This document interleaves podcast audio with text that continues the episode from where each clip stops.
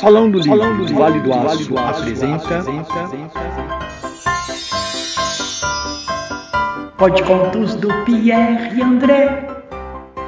Olá, eu sou o Pierre André e a história que vocês vão ouvir agora se chama A Grande Fábrica de Palavras, de Agnes Delestrade, tradução Carlos Aurélio e Isabelle Gamin.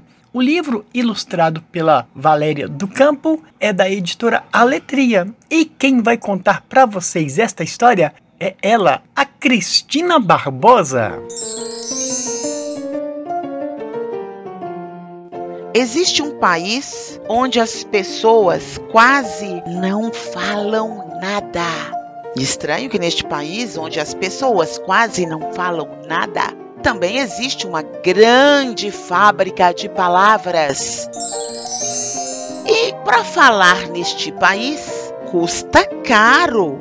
As pessoas precisam comprar as palavras, degustá-las para poder pronunciá-las. Então, quem tem muito dinheiro fala muito.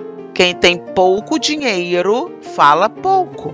E quem não tem dinheiro fala quase nada. Sim, porque algumas palavrinhas são encontradas nas latas de lixo. Só que elas são sem graça, porque vêm misturadas com cocôzinho de cabrito e pum de coelho, sabe? Rabo de coelho. Ou então, na primavera, esta grande fábrica, ela faz promoção de palavras. E as pessoas que juntaram um dinheirinho compram muitas palavras na promoção. Só que também, às vezes, não sabem o que fazer com filodentro, ventríloco. E também, de vez em quando, esta fábrica solta palavras no ar. Palavras voam pelo ar e as crianças deste paizinho saem correndo com as suas redinhas de pegar borboletas, correndo atrás das palavras voadoras. E elas tentam pescar as palavras com as suas redinhas, que fica aquela brincadeira de quem pega mais palavras no ar e elas levam as palavras para casa à noite para falar com os pais na hora do jantar. Mas teve um dia que estas palavras estavam voando pelo ar e Fileias, um menino deste país, estava correndo atrás das palavras com outros jovens e com a sua redinha de pegar borboletas, tentando pescar as palavras no ar. E Fileias correu e correu livre e chup, pescou uma palavra cadeira. Correu, correu, tinha uma palavrinha que rodeava, fileias rodeava, poeira. E a última palavrinha que ele conseguiu pescar tinha cor, sabor, cheiro, cereja. Só que Fileias não guardou para falar à noite na hora do jantar com os pais. Ele guardou as palavrinhas em, suas, em sua redinha para dá-las de presente a uma amiga que ele gostava muito, muito, a Cibele. E a Cibele também não tinha dinheiro para comprar palavras. E era aniversário dela. E no outro dia o Fileias foi todo arrumado até a casa da Cibele, subiu a escadinha de caracol. Bateu na porta.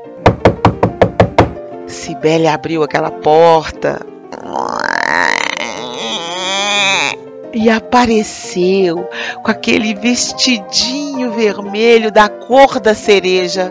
Olhou para o Fileias e deu um sorriso. Quando o Fileia ia dar de presente pelo ar as palavras, o Oscar, que gostava da Cibele, apareceu na frente e foi logo falando: eu te amo, Sibeli. No futuro, tenho certeza vamos nos casar. Eu te amo, Sibeli. Eu te amo, Sibeli. Eu te amo, Sibeli.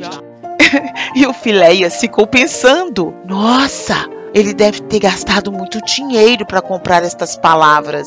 Eu queria tanto poder falar: Eu te amo, Sibeli. Mas aí, quando ele olhou para Cibele, ela estava dando um sorriso para ele. Aquele sorriso que vale mais que mil palavras. E neste momento, ele criou coragem, passou na frente do Oscar e começou a dar de presente pelo ar as palavrinhas que ele tinha pescado em sua redinha. A primeira palavrinha, cadeira.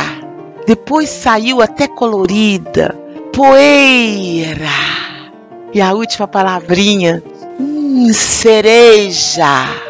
Cibele ouviu aquelas palavras e entraram pelos ouvidos e vibraram em todo o seu corpo. E ela ficou tão feliz que ela foi se aproximando do Filéias. E cada vez que ela chegava mais pertinho dele, ele ia ficando vermelhinho da cor do vestido dela. E então ela deu um beijo estalado na sua bochecha.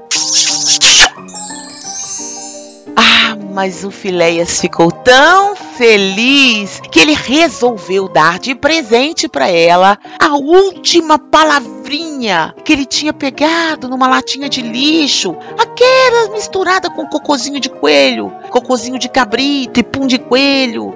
E ele limpou tão limpinha porque ela era uma palavra tão preciosa para ele. Ele guardou no bolso da sua calça.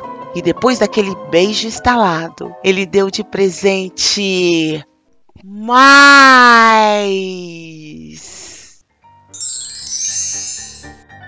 E essa história entrou pela porta da sala e saiu pela janela. Se você gostou, aguarde a próxima. Quem sabe mais bela.